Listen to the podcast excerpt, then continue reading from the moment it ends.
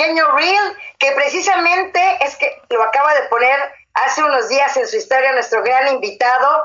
Así es que programa número 66, programa número 66 de Cultura Radio, aquí en la alcaldía Miguel Hidalgo con servidora y amiga Marta Valero, jueves 7 de septiembre, como cantaría Mecano, el 7 de septiembre tenemos un gran invitado, así es que, pues las efemérides del día de hoy, 7 de septiembre de 1946, es la primera transmisión televisiva en blanco y negro aquí en México. Así es que ya tiene usted algo importante que comunicarle a los demás. También un día como hoy de 1949 muere en la Ciudad de México el muralista, fíjense, ni mandado a hacer, José Clemente Orozco. Y, y, de 1960 muere el cantante sonorense Alfonso Ortiz Tirado. El santoral del día de hoy, Santa Regina de Alesia, al vino y al mundo. Si tú conoces una Regina, una Regi, felicítala porque hoy es día de su onomástico. Y hablando precisamente de las pequeñas biografías que tenemos, pues ya saben, la biografía del día de hoy, por supuesto, es de José Clemente Orozco. José Clemente Orozco fue un caricaturista, muralista y litógrafo mexicano graduado de la Escuela Nacional de Agricultura y estudió también matemáticas y dibujo arquitectónico. Entonces, pues ya tenemos precisamente un gran invitado, como se les decía el día de hoy. Y Liz, si me pones por favor por nuestras vías de contacto para que la gente los vaya viendo y si me puedes ayudar a compartir también en mi perfil personal, te lo voy a agradecer muchísimo. Bueno, pues en Facebook nos pueden buscar como Alcaldía Miguel Hidalgo o aquí en Marta Valero Locutora. Ya saben, dale me gusta, comparten. Vamos a seguir creciendo con esta comunidad de cultura aquí en la Alcaldía Miguel Hidalgo. En Twitter nos pueden encontrar como Alcaldía MHMX. En Instagram como Alcaldía MHMX. También tenemos un correo electrónico que es cultura radio mh arroba gmail.com. Recuerden que este es un programa Cultura Radio Miguel Hidalgo, se transmite los jueves y estamos viendo, como ustedes lo ven el día de hoy, si se queda a las 11 de la mañana, puesto que lo están sugiriendo. Entonces, estamos en deliberación para ver si se queda a las 11 y ya no a las 12. Entonces, pues ya quiero darle la bienvenida a mi queridísimo Joel Merino, que es nuestro artista plástico Tiki, Joel, bienvenido, un gusto de verdad que estés el día de hoy con nosotros. Adelante, si nos abres tu cámara para recibirte con los brazos abiertos.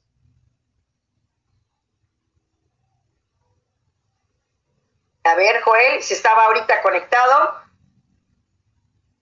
Mientras tanto, vamos viendo que ahorita, pues ya Joel Merino, para que leamos su semblanza ahorita y pues le demos la bienvenida como se merece. Entonces, a ver, Joel, si te puedes conectar, te lo voy a agradecer mucho. Y bueno, pues agradecerle también a Fer también, que ya nos que está compartiendo, también nuestra compañera Maru, que también está conectada. Y bueno, yo creo que va a volver a entrar ahorita Joel. Entonces, mientras les vuelvo a repetir nuestras vías de contacto para que lo que entra Joel es alcaldía, ya está por ahí, Ahí están nuestras redes, eso. Alcaldía Miguel Hidalgo aquí en Facebook o Marta Valero Locutora, que es donde se transmite. En Twitter, Alcaldía MHMX. En Instagram también nos pueden encontrar precisamente como Alcaldía MHMX. Y tenemos un correo electrónico, cultura radio mh arroba gmail.com. Y ya se los decía, todos los jueves estamos deliberando si se va a quedar ya a las 11 o a las 12 como estábamos. Estamos esperando que se reincorpore nuestro queridísimo Joel Merino, que es un artista plástico, es un artista tricky, que de verdad tiene una gran historia de vida y de verdad es un gran artesano que precisamente nos va a dar todos los pormenores de lo cual ha sido su caminar en este, en este mundo del arte, para que ahorita veamos precisamente toda su historia que nos platique. No se ha conectado, ¿verdad, Milis? Pues ya llevamos cinco minutos de transmisión. Y usted nos puede ir comentando por ahí si qué le queda mejor, si le gusta más que sea a las 12 del mediodía, si a las 11, cuál es el horario que a ustedes les queda mejor. Entonces, agradecer a ver si ya se conecta ahorita Joel, porque estábamos conectados obviamente antes de iniciar, pero ya saben, eh, el internet, los teléfonos o las llamadas, cualquier situación, nos puede sacar precisamente, ya me está escribiendo, no se conecta, ¿verdad? Entonces déjame escribirle a ver si se vuelve a conectar. Ah, porfa, te reconectas. Ya saben, estamos en vivo y eso es lo maravilloso y lo bonito. Eh, y aquí estamos, esperándolo para que yo les vaya diciendo ahorita todo lo que ha hecho Joel, de verdad. Es un artista que está próximo de irse a Europa nuevamente, puesto que ya ha ido en ocasiones anteriores, pero quiero que nos platique de viva voz. A ver, no ha recibido el precisamente, nada más veo una palomita en su, en su WhatsApp, ya, ahorita ya tiene dos. Esperemos, ya está en línea, ya lo acaba de leer, ya me está escribiendo, entonces eh, ya a ver qué me comenta. Desde que su intenta dice, ok, pues vamos a esperar. Trata, porfa. Entonces, igual ayer nos hizo alguna una jugarreta también en el otro programa, también en el stream ya. Este,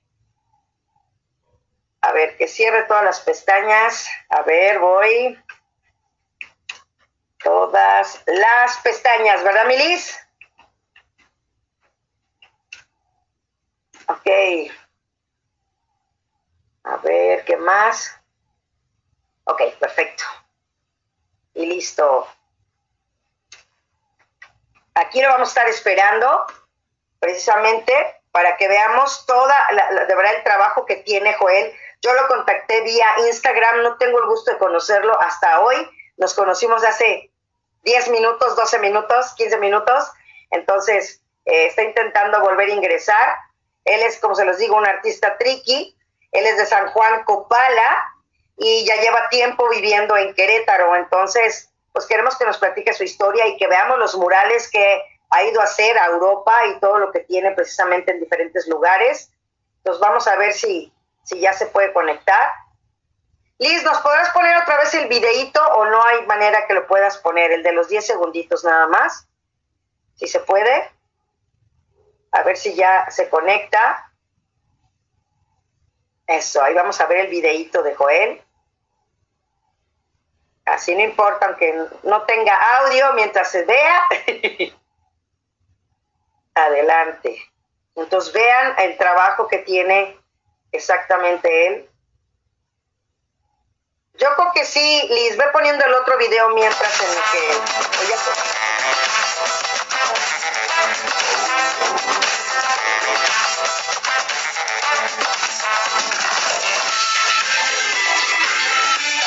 Mi obra está en Tricky porque busco que la gente conozca un poco más de mi pueblo, que conozca un poco de, la historia, la iconografía, de cómo vestimos, cómo actuamos, eh, nuestra cosmogonía a través de lo pictórico.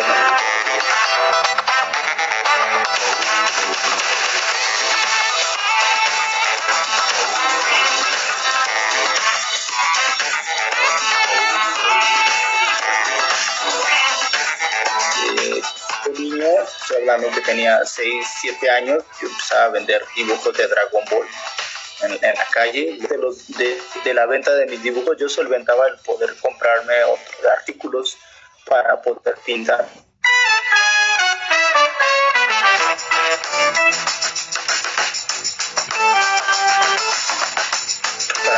Es una constante el hecho de, vivir con el racismo y el racismo diariamente, el que el, Estado niegue ¿verdad?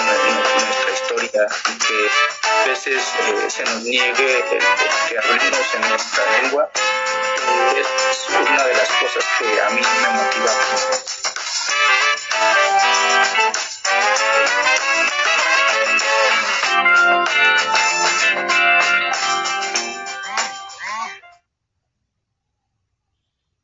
Pues aquí estamos, estamos tratando de de ver. Ya muchísimas gracias. También ya compartieron aquí en, en Desarrollo Social, mi queridísima Fer. Entonces, ya me está escribiendo Joel, a ver qué, nos dice. A ver. Que está revisando también. Entonces, pues vamos a estar en, en espera. Que vuelva a entrar. Este me está escribiendo. Y bueno, pues ya vimos parte del trabajo y todo lo que nos decía Joel, eso es importante. Dice que sí tiene datos, entonces, este... Sí, Liz dice que sí tiene datos, que está revisando que sí tiene datos. Y está, está conectado con el Wi-Fi. Entonces que desconecte los datos, ¿no? Liz. Entonces, si tienes internet, para que no, si tienes internet, solo el wifi sin datos. Porfa. Pues estamos aquí. Se les voy a ir leyendo también parte de ahorita que ingrese precisamente Joel. Pues Joel Merino es un artesano, pintor y muralista originario de San Juan Copala, como se les decía, comunidad triqui, perteneciente al municipio de Justlahuaca, Oaxaca. Joel se ha dado a conocer en el mundo de la plástica por una férrea defensa de las tradiciones y la esencia de los pueblos originarios, las cuales ha plasmado en su obra. Ha presentado su obra nacionalmente en distintos museos y galerías de Oaxaca, como se los decía, de donde es originario, en Querétaro, donde actualmente reside, Michoacán, Guanajuato, aquí en la Ciudad de México, en Quintana Roo, en Baja California y Veracruz. Su obra ha sido expuesta internacionalmente en Bélgica, Suecia, Italia. Ah, es que está en Puerto Escondido, dice que está en Puerto Escondido, que es inestable el internet del Wi-Fi. Entonces, sí los datos, ¿verdad, Liz?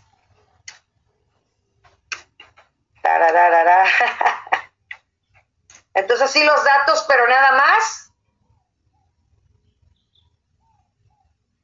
Pero nada más. Entonces, pues sí, es que él está Puerto Escondido ahorita de estar trabajando y tenemos ya planeada esta, esta entrevista ya desde hace más de un mes. Generalmente yo tengo siempre a, un mes de distancia, siempre a nuestros invitados y con razón no, no le llega ahorita las palomitas. Entonces, bueno, voy a continuar. Eh, como se los decía, también en Quintana Roo, California y Veracruz. Su obra ha sido expuesta internacionalmente en Bélgica, Suecia, Italia, Alemania, España, Uruguay, Chile, Japón, Estados Unidos, países donde también en distintas ocasiones ha realizado obra mural. Entonces, permítanme, seguimos aquí. Em, Cuenta con obra emblemática, murales para la Universidad Autónoma de Querétaro, la UAC, del Centro de Desarrollo Artesanal Indígena, SEDAI, Instituto Nacional de los Pueblos Indígenas y Afrodescendientes, la INPI, es miembro de la Asociación de Artesanos Indígenas Triquis Tinujei AC, desde donde lucha para la conservación de las tradiciones, lengua, usos y costumbres del pueblo triqui. También Joel Merino es fundador del proyecto Nimay, Nimaya, ahorita el que me corrige cómo se escribe, cómo se dice, donde buscan la conservación y revitalización de las artesanías y telar de cintura triqui. Cofundador del colectivo Arte Nujei, plataforma que realiza festivales autogestivos de arte en distintas comunidades de la Mixteca y costa oaxaqueña. Así es que pues estamos esperando que se conecte nuevamente nuestro queridísimo invitado el día de hoy. Y bueno, pues yo estoy grabando el podcast aquí independientemente de todo. Y ya me está escribiendo Joel, espero que ahora sí pueda entrar.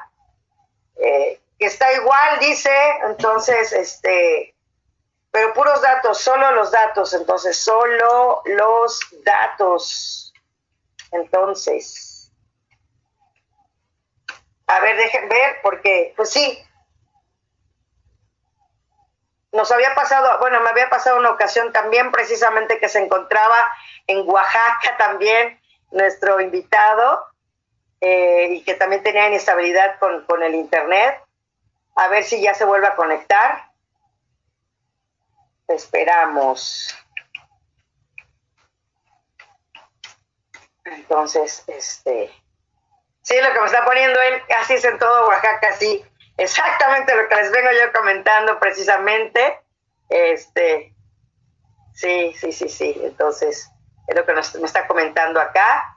Entonces, oye, Yelis, ¿no habría manera de que entrara como en videollamada en, en, en WhatsApp? No sé, yo aquí pensando en locuras. Pero ¿dónde entraría? Acá y quito el podcast. A ver. Oye, yo aquí ando.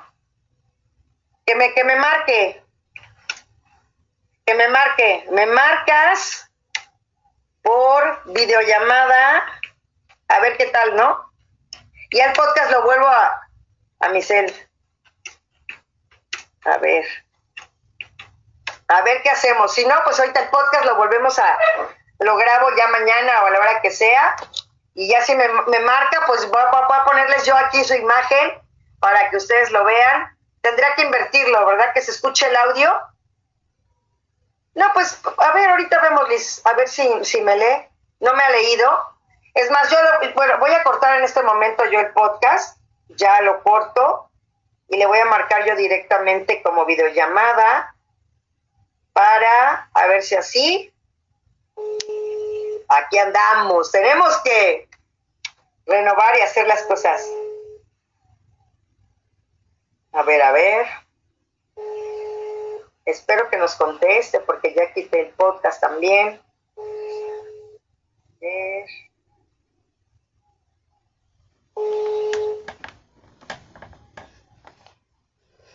A ver, con mi papelerío aquí. No. O por llamada normal, ok. Va, María Eugenia, va. Estamos escuchándolo, a ver, va.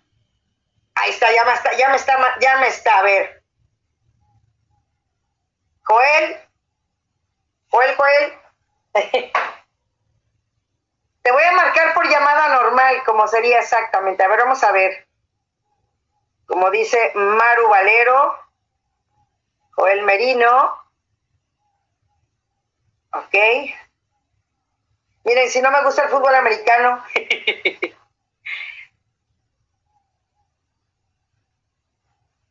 bueno, bueno. Joel, pues aunque sea con llamada, ¿qué te parece? Sí, ah, sí. No te preocupes, no te preocupes. Fíjate lo que me acabas de comentar a ver, dime Liz si ahí lo escuchan. Habla fuerte, Joel, por favor. Sí, yo, bueno, no te escucho mucho, pero sí, este, sí, sí alcanzo. Ok, perfecto. Mira, pues lo importante es que ya está. Fíjate que ya presentamos, ya, ya leí tu semblanza, Joel. Este, ya presentamos precisamente el video que, me mandaste. Y pues vámonos con la charla. Ya el podcast, ni modo, lo tuve que cortar para poderte llamar de mi teléfono, pero lo, lo, lo saco después de, de la transmisión. Tú no te preocupes, mira, ya aquí nos está poniendo Liz, precisamente de los murales que tienes, precisamente que es importante, yo creo, para ustedes como cultura triqui, el color rojo, ¿verdad? Sí, bueno, es que el, pues es parte de la indumentaria, es lo que se hay, actualmente es lo que más se identifica, ¿no? De, de, nosotros. Ajá. En los trajes tradicionales. Perfecto. Ahí lo oyen bien, va a ver si me dicen, Liz, porque ya sabes que mi bocina esa es la que anda mal. Joel, a mí me gustaría preguntarte precisamente, ¿cómo nace tu inquietud por el arte? Mm, bueno, eh, yo, yo, vengo de una familia que es artesana, ¿no? Eh, mis papás, eh, mi mamá es artesana textil ¿Sí? este, artesana de telar de cintura, mi papá es este orfebre. Ok. Y eh, bueno, también, y se dedica también al campo. Y pues por las situaciones que hay dentro de Oaxaca, ¿no? Eh, en Oaxaca hay eh, hay diversas situaciones complicadas con respecto a la tierra, ¿no? Y hay una constante también lucha de resistencia por eh, los de parte de como pueblos originarios de pues eh, de conservar parte de, la herencia cultural y, ecológica de pues nuestros antepasados. Y pues a raíz de eso pues, hay situaciones políticas que han afectado a la región. Entonces, eh, a mi, papá y pues por parte de la familia de mi papá, pues a la gran mayoría y también de mi mamá, este, pues tuvimos que tener una diáspora, una migración de, de, mi pueblo a, la ciudad de, Querétaro. Bueno, no solamente que estuvimos en, bueno, en Querétaro es donde se hacen, nos asentamos un poquito más, pero en realidad desde muy pequeño yo estuve viajando a diferentes partes de la República eh, para vender artesanías, principalmente. Oye, pero perdón que te interrumpa, Joel, pero veíamos en el video que nos comentas que hacías tus primeros, ahora sí que tus pininos eran tus dibujos de Dragon Ball. Platícanos un poquito de eso para regresarnos atrás con, con ese pequeño Joel que eran 6, 7, 8 años.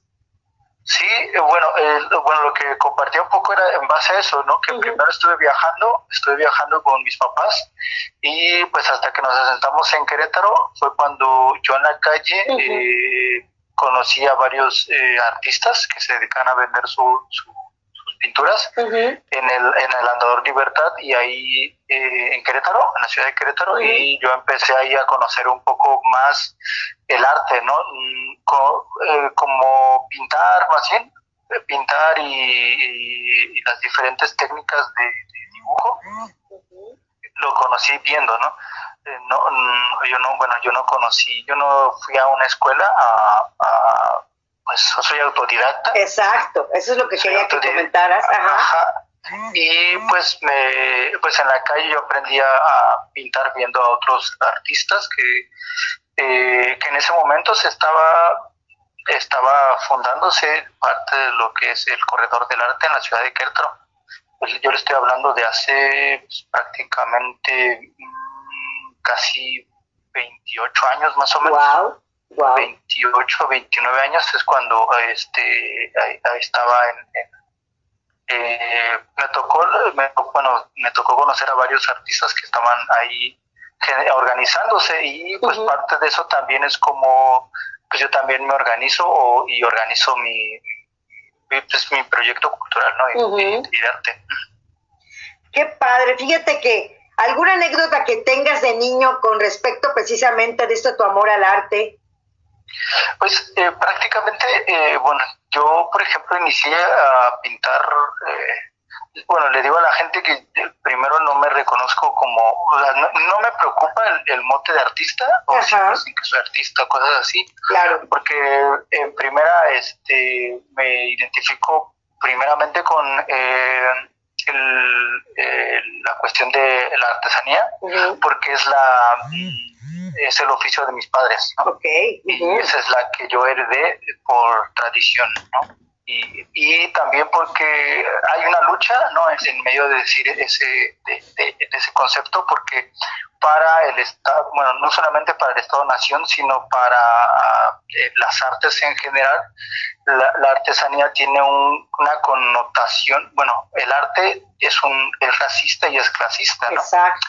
Eh, y entonces por eso es que desde de, por eh, rendirle tributo a mis padres y a mis ancestros, pues yo preferí que pues se me identificara más como artesano primeramente. y, eh, y, fue a raíz, bueno, nació mucho a raíz de que desde niño, cuando yo veía los, uh, pues cuando yo llegué a estudiar a la ciudad, porque en el pueblo es un poquito más complicado. eh, yo migré también en parte por eso, por, eh, pues mis papás en ese, en ese momento estaban buscando eh, un lugar eh, mejor, por así decirlo, entre comillas, claro. desde el concepto que ellos entendían y pues era en la búsqueda de la educación, ¿no? Y pues la búsqueda de la educación me llevó a la escuela y la escuela cuando yo llegué a la escuela, pues principalmente no me identifiqué mucho porque la escuela normalmente te cuenta cosas de la gente de la ciudad. Ok. Entonces yo llegué a un lugar como es el, estado de Querétaro, que es complicado para los pueblos originarios. Claro. Y, ¿Cuántos eh, años tenías cuando llegaste, Joel?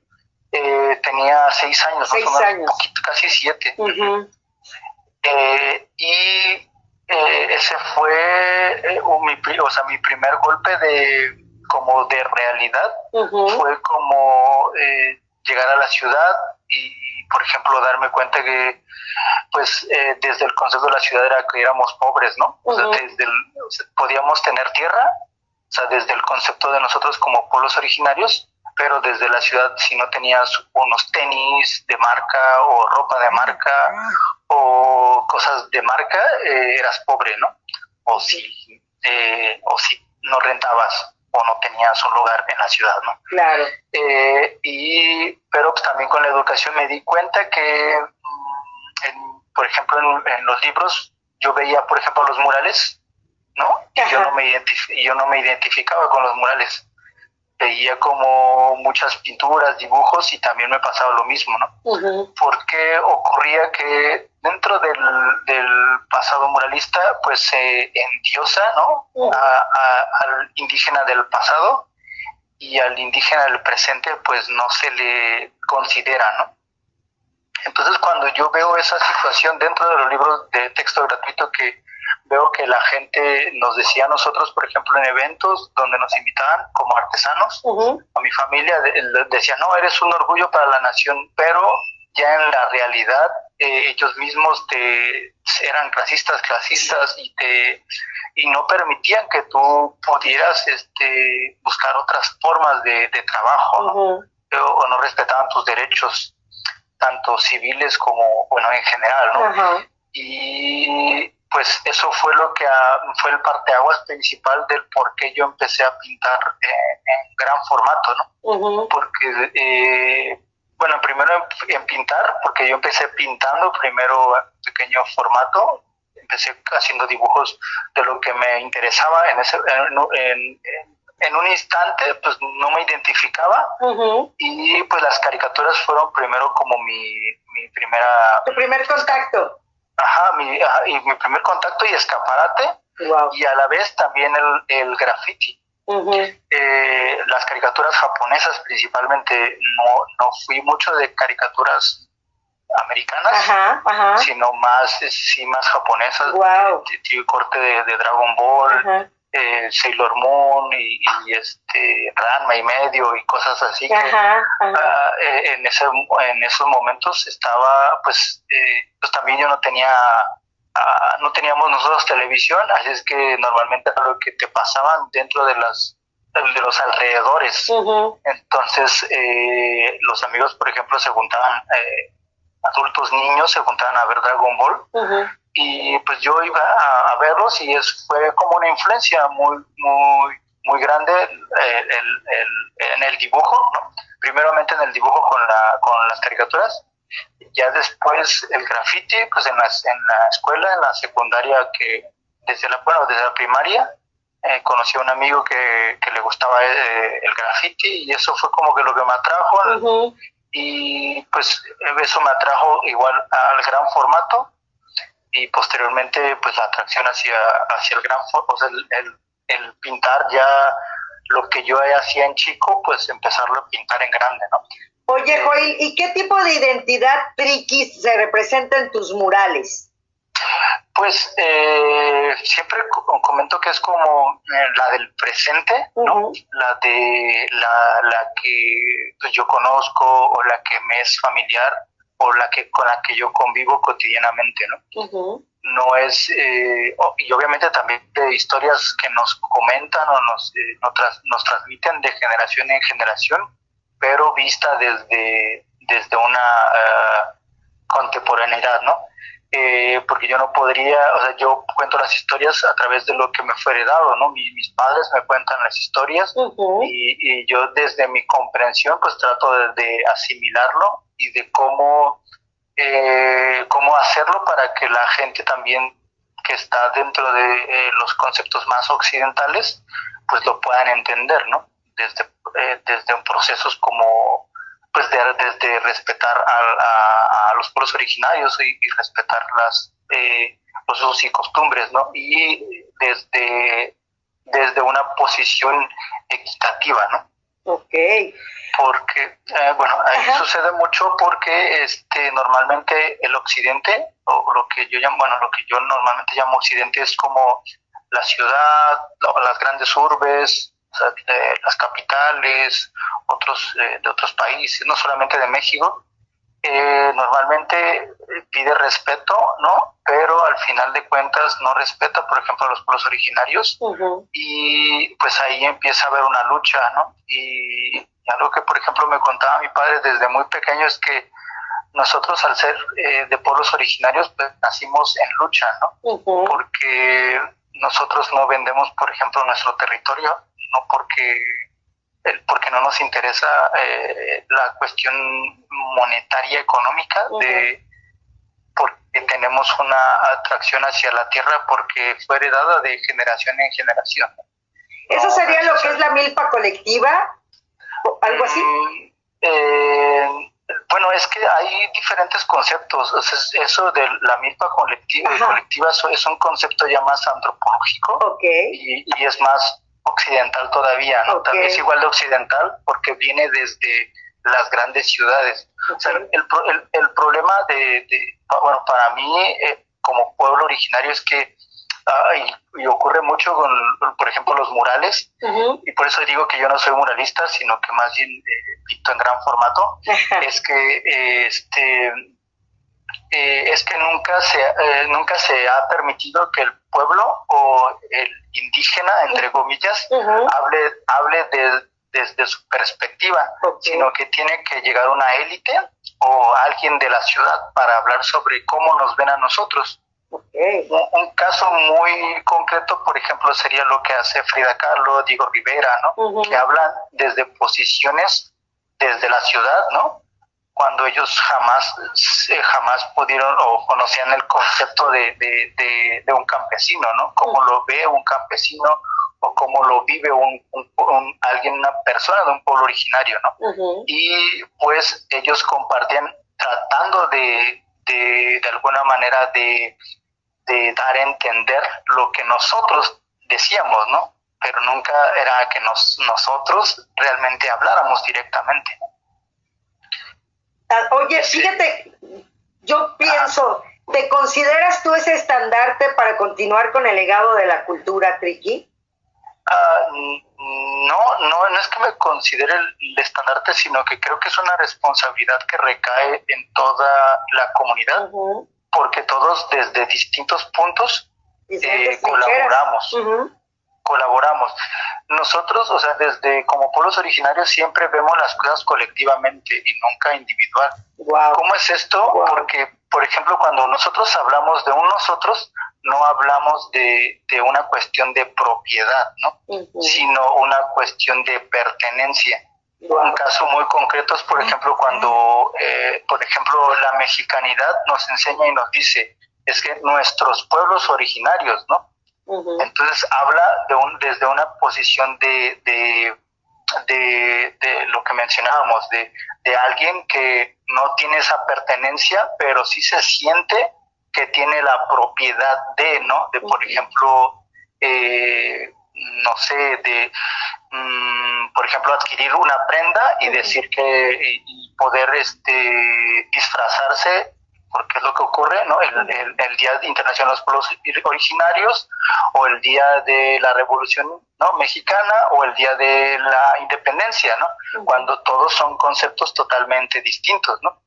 Eh, porque estamos hablando que si bien es cierto que muchos de los pueblos originarios fueron partícipes de todo, de, de, esas luchas, también hablamos que también, por ejemplo, en la independencia de México, pues se hizo desde, no desde los pueblos originarios, sino se hizo desde una élite, ¿no? y, que al final nosotros como pueblos originarios quedamos en el olvido, ¿no? Y, y, ocurre lo mismo con eh, la identidad nacionalista, ¿no? Entonces, eh, yo por eso no creo como mucho en el Estado-Nación como tal. Yo creo, yo creo en el pueblo, o sea, yo creo en, los mexicanos como las personas, ¿no? Pero no como, eh, como la bandera, no como como ese, eh, ese concepto de estandarte. Por eso es que cuando me hablan de estandarte con cosas de ese tipo, yo digo, no, yo no me considero un estandarte, porque lo que yo estoy compartiendo solamente son cosas que me fueron heredadas y enseñadas de generación en generación, ¿no? Entonces, es, es parte eh, cultural, no es algo que nosotros eh, digamos, ah, estamos haciendo como como la diferencia, no, simple y sencillamente estamos compartiendo lo que la lucha de nuestros abuelos hicieron, ¿no? Y que a su vez eso fue heredado a mi papá y mi papá me la heredó a mí y nosotros a su vez lo vamos heredando, ¿no? Y eso es lo que vamos compartiendo. E, es, luego es muy complicado como ese tipo de, de conceptos porque normalmente la gente no está acostumbrada a que, por ejemplo, un indígena pueda hablar de ese tipo de conceptos, ¿no? De colonización, de colonialidad, colonialidad, conceptos que se han hecho desde, desde el occidente, desde Europa, ¿no? Y cómo nosotros lo podemos comprender y cómo lo podemos transformar y cómo también podemos generar tesis, ¿no? Que son, que de alguna manera, mm, eh, como se dice, lanzan preguntas, ¿no? Hacia el occidente, no para, no para pelear, sino simple y sencillamente para poder llegar a un eh, a, un concepto de intercambio y diálogo. ¿no? Wow. Mira, aquí nos están comentando que sí se escucha bien, que qué bueno que sí se pudo que entraras, aunque sea así en audio. Y me preguntan también si tus padres son artesanos, ¿qué tipo de artesanía ellos elaboran? Y si siguen trabajando aún en esto. Sí, mis papás aún siguen eh, trabajando en eso. Mi papá este, hace actualmente, pues ya es más grande y sigue haciendo orfebrería y distintas. Eh, mi papá en realidad no solamente hace cosas de, de, bueno, hace, trabaja mucho la plata, pero trabaja otras, eh, otra, otro tipo de artesanías este, de manuales, ¿no? O sea, eh, desde pulseras textiles también, o sea, mi papá fue muy polifacético, por así decirlo, y mi mamá sí, igual también, pero mi mamá sí está en una línea más como de tela tradicional de cintura, y de hecho, eh, pues muchos de los proyectos también giran en torno a lo que, a lo que yo aprendí de mis padres, ¿no? Eh, y pues realmente yo no nada más pinto, ¿no? Eh, la necesidad eh, pues de resistir y de trabajar y de y de alguna manera seguir eh, em, controlando em, cómo se llama eh, sí, controlando como nuestra historia o nuestra más bien de, controlar nuestro destino no eh, porque creo que mm, nosotros a través de nuestro trabajo podemos controlar parte de nuestro destino, no la totalidad, pero sí de, de cómo la gente puede ser recordada, ¿no? Y por eso es que cuando pinto los murales, yo me enfoco mucho en, en, en la parte en cómo eh, podemos reconocernos y autoconocernos como pueblos originarios. Wow. o sea, yo te puedo contar muchas anécdotas de, de, los diferentes murales que he pintado, eh, porque en su gran mayoría de todos los murales los hemos hecho organizadamente con la gente de la comunidad. Y no solamente hemos trabajado con la comunidad de, pueblo, que es el Triqui, sino que hemos trabajado con otras, eh, diversas otras comunidades, también occidentales y de pueblos originarios. O sea, no es algo que no nos importe, o sea, como nosotros no vemos si es si, si es este alto flaco o, o, no, sé de las diferentes maneras en que luego se separa la gente sino que nosotros vemos a las personas como personas. Y desde desde esa desde esa forma de ver tratamos bueno yo personalmente trato de, de escuchar como historias y esas historias que a veces conviven porque nos identificamos unos con otros, ¿no? uno, uno, de los últimos murales que yo pinté, por ejemplo, fue el de el de María Sabina, Exacto. Eh, en Puerto Escondido. Ahí donde estás eh, ahorita. sí, es exactamente. Eh, sí, y ese mural fue muy importante, fue porque ya, ya fue, en este año fue derrumbado eh, lamentablemente, pero eh, bueno, yo hablaba de, en ese, cuando yo lo pinté. ¿En, qué año, ¿En qué año lo pintaste, Joel? En el 2021. Uh ok. no, 2020, perdón. En la pandemia. 2021. Sí, eh, justo un poquito antes de la pandemia. Ok. Más o menos. Y que te quedó hermoso. O sea, las personas que se están conectando ahorita o que vayan a verlo después, pues que se conecten contigo y vean tus redes sociales y vayan viendo. También aquí nos preguntan, dice, ¿dónde fue tu primera gran exposición? Mi primera gran exposición, mm, bueno, en, para mí, pues casi todas han sido como muy importantes, mm, pero este, pues, pues en la que pues tuve como más acercamiento con la gente y todo ese tipo. Fue en, el festival de en un festival fui invitado a un festival de Querétaro que se llama Flaco Festival de Arte y Cultura Otomí. Y creo que ese para mí fue uno de, los de, muy importante porque creo que además de ser el último en México este este ha sido como muy importante porque fue muy bonito como el porque fue la primera vez que yo pude tener a mi familia en, conmigo acompañándome en la exposición. Entonces para mí esa fue, la verdad no es tanto por la cantidad de gente o, lo que, o para mucha gente podría decirse que es como que vendiste todo o fue lo... Exacto. Sino para mí fue, eh, lo más importante fue porque estuvo mi abuela y mis hermanos y mis padres. Entonces, eh, para mí esa fue la, la, más importante, ¿no? La más importante. Claro. Y para mí, o sea, eh, y ese fue en el, en el 2017. eh, para mí esa fue el, el, más importante y posteriormente sí he tenido varias en, bueno antes de esa tuve varias tuve varias muchas colectivas he tenido infinidad de colectivas eh, mm, y pues individuales pocas en México, la verdad es que a raíz de la, la, dificultad que he tenido con los gobiernos, pues he preferido como exponer mejor fuera o en, comunidades. Exacto, pues mira, también tenemos una sección que se llama ¿Sabías qué? Y quiero que tú me corrijas o me aclares.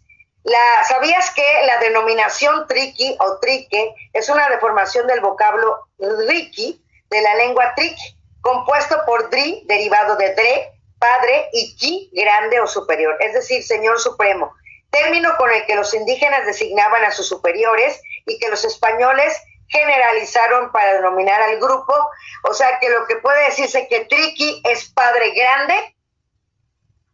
Ah, bueno, es que hay, hay cosas, bueno, hay muchas, eh, ¿cómo se dice? Um, versiones. Ajá, muchas versiones o muchas este descripciones.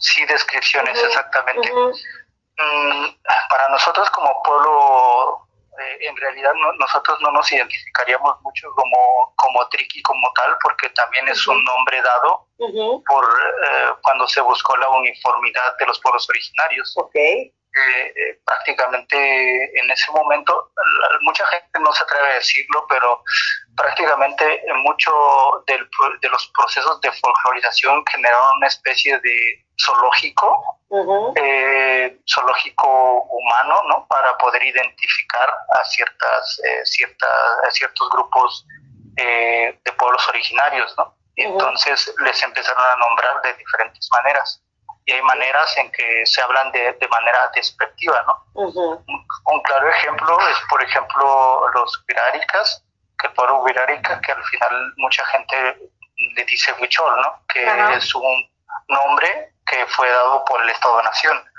Lo mismo ocurre con nosotros como pueblos originarios, en, el, en el de nosotros, que es eh, ¿no? Eh, eh, en realidad, por ejemplo, padre no es, eh, no es como dice ahí que... Ok, por eso te digo, acláranos para que eh, conozcamos y aprendamos. Y bueno, Erea, Erea es este, Erea es padre. Erea. Papá. Erea, Erea es, papá. Eh, y, pero, por ejemplo, nosotros nos, nos decimos que nosotros hablamos, nosotros decimos que somos de Sechaya, es como el, del pueblo, eh, o, y que vivimos en Chuma, que es como vivimos en... Mira, perdón que te interrumpa ahorita, Joel, porque tú estás en línea telefónica, pero en este momento estamos viendo el mural precisamente de Sabina. Entonces, quiero que, aunque sé que no lo estás viendo, tú lo realizaste y nos los vayas describiendo. También está conectado Adrián Orea, que es mi compañero en la natación ahí en el Gran Libertador. Pero descríbenos precisamente este mural, porque es lo que estamos viendo en este momento, por favor, Joel. Sí, bueno, ese el mural yo, lo, yo lo nombré Shkwa. Eh, toda mi obra está en, en, mi lengua natal, que es el, tequi, por así decirlo, este, o es la manera que generalizada que lo puede entender la gente. este, y eh, lo nombré de esa manera porque eh, es como identificar a una persona que fue muy importante dentro de las tradiciones y dentro de la investigación etnomicológica, ¿no? Eh, que son los eh, que son el estudio de los hongos y los líquenes. Eh, y pues se me hizo importante que se pintara de una manera donde yo busqué representar, o sea, cómo me gustaría que representara a mi abuela o a mi bisabuela. el, el, primer mural que yo pinté en Europa, yo lo pinté pinté a mi bisabuela. Y la gente, mucha gente pensaba que yo había pintado a María Sabina y le dije, no, es mi bisabuela. Entonces eso me ayudó a conectarme con cierta forma de identidad donde nosotros, pues obviamente tenemos rasgos muy similares porque venimos de, de, pueblos originarios, entonces somos muy similares, entonces, eh, pues en realidad toda la humanidad, ¿no? Y eh, desde ese concepto eh, yo busqué, bueno, traté de que la gente identificara a, María Sabina no como María Sabina como tal, no, sino como que lo identificara con su abuela, ¿no? O sea, que lo primero que le rememoraba se, fuera parte de su familia. Y primero identificarse porque así nosotros le damos eh, validación a lo que nosotros somos como eh, como gente que nació en esta tierra, ¿no? Que venimos de esta tierra, que somos gente de piel morena, ¿no? Exacto. Eh, que nuestra, que cuando nosotros vamos a envejecer o, cuando nuestros padres envejezcan, nuestros abuelos están siendo, eh, están envejeciendo, pues generan ciertas arrugas que son diferentes a las que se forman a la gente que viene de otros países o otros lugares. Y por eso es que yo busqué una forma donde la gente en general se pudiera identificar, y más en, la zona, ¿no? Perfecto. Fíjate que también tenemos nuestra cartelera semanal cultural de la alcaldía, y bueno, obviamente comienza desde el 7 al 14 de septiembre, y el día de mañana, fíjate Joel, vamos a comenzar a las 8 de la noche con el ciclo de cine mexicano, con motivo de las celebraciones patrias. Esto va a ser en el Parque Escandón, ahí en Avenida Progreso sin número, en la colonia Escandón. Esto se realiza en colaboración con la Filmoteca de la UNAM. Después vamos a tener el 9 de septiembre, a ver Liz, si tienes por ahí el flyer del concurso de baile, que precisamente el concurso de baile de la Alcaldía Miguel Hidalgo, al son que me toquen, todavía hay oportunidad para que se inscriban con los géneros de danzón, rock and roll y cumbia, ahí en la explanada de la alcaldía. Nos vemos el próximo sábado, voy a estar haciendo la locución ahí con mi compañero y amigo Aaron Ida. Y bueno, también eh, está el proyecto Carnal en la explanada del Espacio Cultural Nelson Mandela el próximo 10 de septiembre y que es con un artista visual precisamente con Simón Gerbal y también tenemos la exposición en la Galería Torre del Reloj Villanueva que termina precisamente el 14 de septiembre. Está abierto de 10 a 6 de la tarde. Y también tenemos la exposición Mundo Libertad. Ayer tuve la oportunidad de ir al Teatro Ángela Peralta estuvimos por allá. Este, tuvimos una reunión precisamente para ver lo de Al Son que me toquen. Y pues ya saben, esto está hasta todo el mes de septiembre y está abierto todo el día. Ahí está precisamente para que se inscriban. Ahí está el concurso de baile MH al son que me toquen. Entonces, para mayores de 60 años, pero si tú eres mayor, eres mayor de 60 años y a lo mejor no tienes con quién participar, están las dos opciones. Pueden participar dos personas mayores de 60 años o la opción B, una persona mayor de 60 años con una persona menor de 59. Entonces, Joel, como lo hablabas ahorita, lo mencionabas, es importante tanto eh, la abuela y la bisabuela, y como lo decías tú, representar a tu abuela en Europa, que es lo que hemos, no hemos hablado y estamos a punto ya de concluir el programa, que gracias a Dios se pudo lograr aquí entre ingenio y todo, este, pues, eh, ¿cómo fue tu contacto? Que aquí no los vienen, aquí viene también agradecerle a Miriam Muñoz Vale, nos manda saludos, dice, también tengo, tiene amigos muralistas, pintores excelentes todos, ya los menciona aquí Guillermo López, eh, Alfredo Guerrero, eh, sus taravanes. Así es que, entonces, Joel, ¿cómo es tu contacto? ¿Cómo llegan tus obras a Europa? También son las preguntas que tenemos aquí en el chat.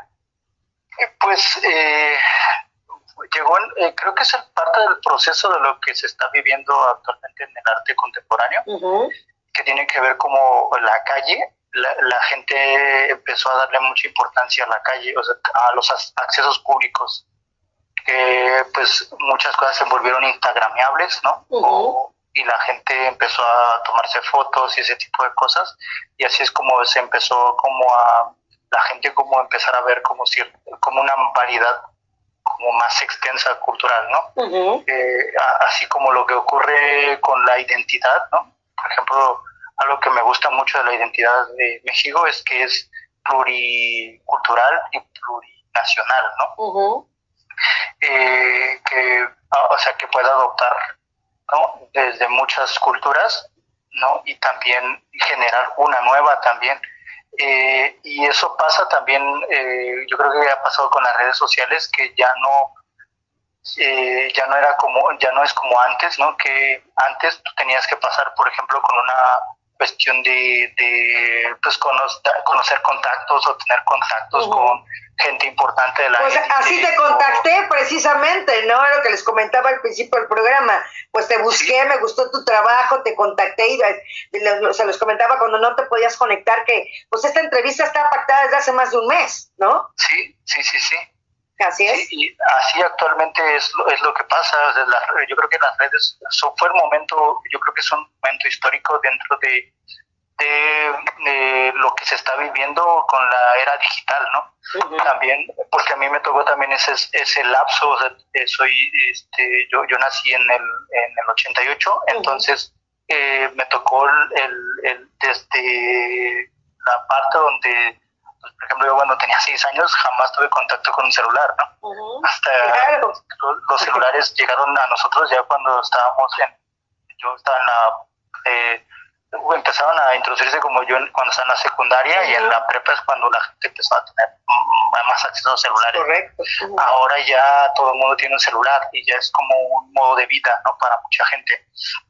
Eh, entonces yo creo que eso fue... La manera como llegaste directamente a Europa. ¿Y cuántas veces has ido a Europa? Porque estás a punto de irte, ahorita me platicas, pero ¿cuántas veces has estado ya en Europa?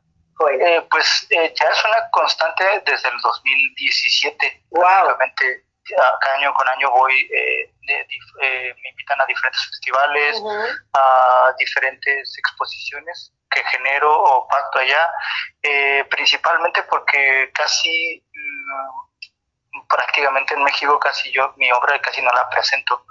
Presento algunas obras muy esporádicamente en, eh, en algunas, eh, como se dice?, colectivas, con amigos, en algunos restaurantes, igual con amigos. Por lo general siempre he estado como más rodeado de presentaciones de obra con amigos. exhibiciones individuales, por lo general ya nada más prácticamente fuera del país eh, por, principalmente por los temas que se suele tocar no dentro de la dentro de, la exposición y porque pues son temas que no puede dejar de tocar la, la cuestión política y pues eh, la verdad es que no deja muy bien parados a, los políticos, entonces eh, pues es lo que pasa, ¿no? Y fuera del país la verdad es que se me da un poquito más de garantías, ¿no? Y a veces aunque uno tenga que poner de su bolsa, ¿no? claro, eso es lo que quiero preguntar, que yo creo que la mayoría de las veces tú solventas tus gastos, ¿no? Sí, exactamente, porque eso también garantiza que tenga yo la libertad de poder expresar lo que yo quiero con respecto a los temas, ¿no? Porque principalmente eh, si hay una realidad que es eh, que pues si hay agendas políticas, ¿no? Que no muchas veces no permiten el que se hable acerca de los conflictos que hay dentro de ciertas zonas o dentro de ciertas eh, formas, ¿no? O sea, yo, actualmente en México, por ejemplo, tengo una lucha porque porque se me devuelvan mis cuadros como yo los presté en el 2015. yo, se yo se lo presté a la institución, la pues, máxima institución de que según ayuda a los pueblos originarios, que es eh, en, en, ese momento fue el Instituto Nacional de los Pueblos bueno, CDI, Comisión Nacional para los Pueblos Originarios, actualmente INPI, Instituto Nacional de los Pueblos Indígenas, pero pues siempre han hecho, la verdad es que para mí ha sido lo mismo, ¿no? desde, desde que soy niño, que era, en ese tiempo era nombrado como INI, Instituto Nacional de los Pueblos Indígenas, igual, INI, Instituto Nacional Indigenista, perdón, y hasta actualmente, ¿no? Para mí eh, sigue siendo una agenda donde somos invisibilizados, ¿no? No hay proyectos de realmente donde eh, sigue siendo un proyecto epistemicida, ¿no? Donde se sigue fomentando la muerte de las lenguas y es muy lamentable, ¿no? Pero igual ocurre también con la obra. Nosotros, eh, yo por ejemplo, hice la denuncia porque obviamente yo no quiero que vuelva a pasarle a otra persona, ¿no? Claro.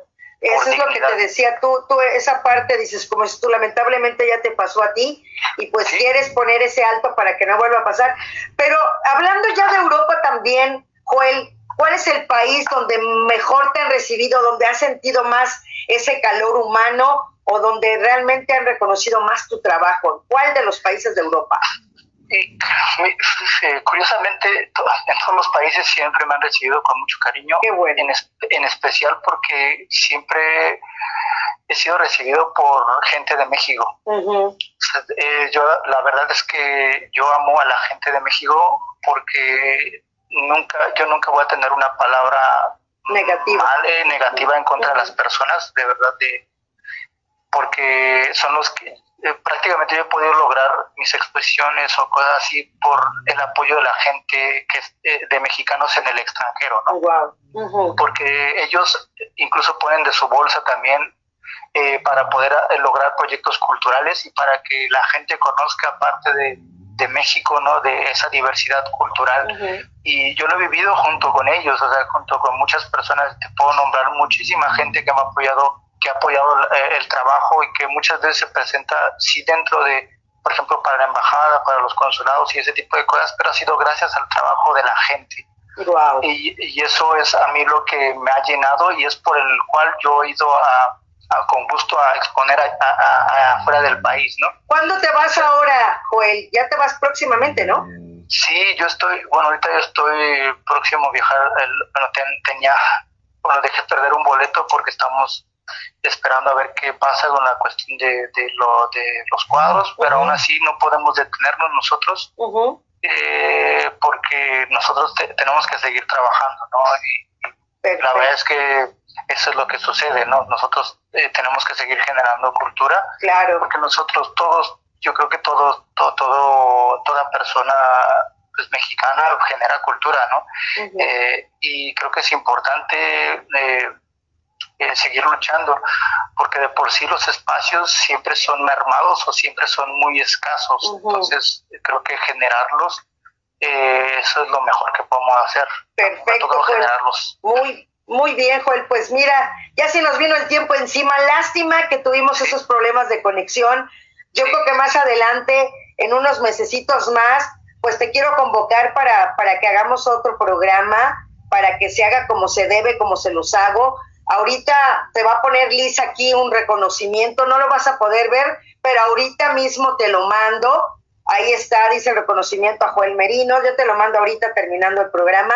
El podcast, por consiguiente, como tuve que cortar la transmisión, pues lo voy a hacer, este, no, no sé a qué hora o qué día, porque tengo bastante trabajo, gracias a Dios, pero yo te lo mando también en cuanto esté, tengo un ratito, así que cuando tengo una hora para poderlo regrabar, te lo mando.